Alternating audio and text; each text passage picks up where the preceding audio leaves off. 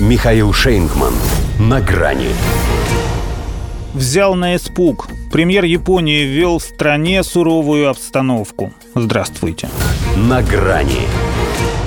Подозрительность оттачивает ум. Знал бы австрийский писатель Стефан Цвейк нынешнего премьер-министра Японии, не был бы столь категоричен.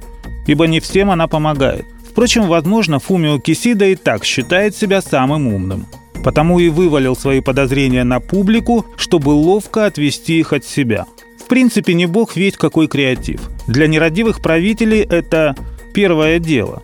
Когда у тебя рейтинг на минималках, а у него он самый низкий не только за два года пребывания в должности, но и за те 12 лет, что его партия при власти, самое оно – свалить все на внешние обстоятельства, чтобы народ не заставил свалить тебя самого – Хотя японцы не по этой части, мятежи не их стихия. Но на правительство они уже смотрят косо. Почти 69% недоверия. Куда же это годится? Во времена он и премьеру вложили бы в руки катану со словами «ты знаешь, что надо делать». А теперь вынуждены выслушивать его нагнетание. Страна находится в самой суровой и сложной обстановке в области безопасности в послевоенную эпоху – сгустил кисидокраски, прежде всего подразумевая совместное патрулирование российских и китайских боевых самолетов над Японским морем. То, что оно обрело регулярность именно при нем, самом проамериканском премьере, он по понятным причинам уточнять не захотел.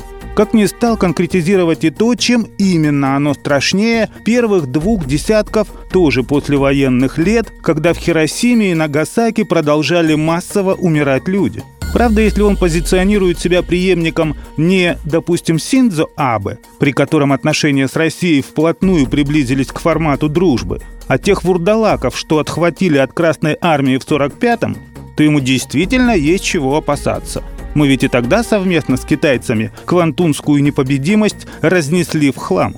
Другое дело, что мы лишь победили в честном бою, а США подчинили – были и докисиды премьеры, что и сами старались забыть за счет чего и из памяти населения вытравить.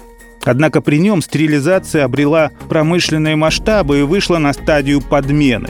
Пусть пока больше намеками, все-таки поумней Урсулы фон дер Ляйен будет, та уже адресно винит в атомных бомбардировках Россию, но и ему, как он думает, не надо тыкать пальцем, в какую сторону следует развернуть ракеты для нанесения контрудара – Собственно, ради того, чтобы дополнительно закупить еще 400 американских томогавков, он решил драматически взять страну на испуг. А как иначе объяснить народонаселению, почему при падении экономики и обесценивании иены необходимо вкладываться в вооружение?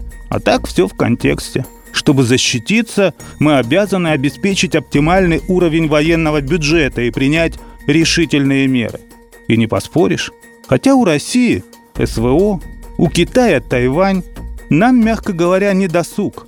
Но если в Токио вдруг захотят воспользоваться нашей занятостью, то должны иметь в виду, из песни слов не выкинешь. А там как ни крути.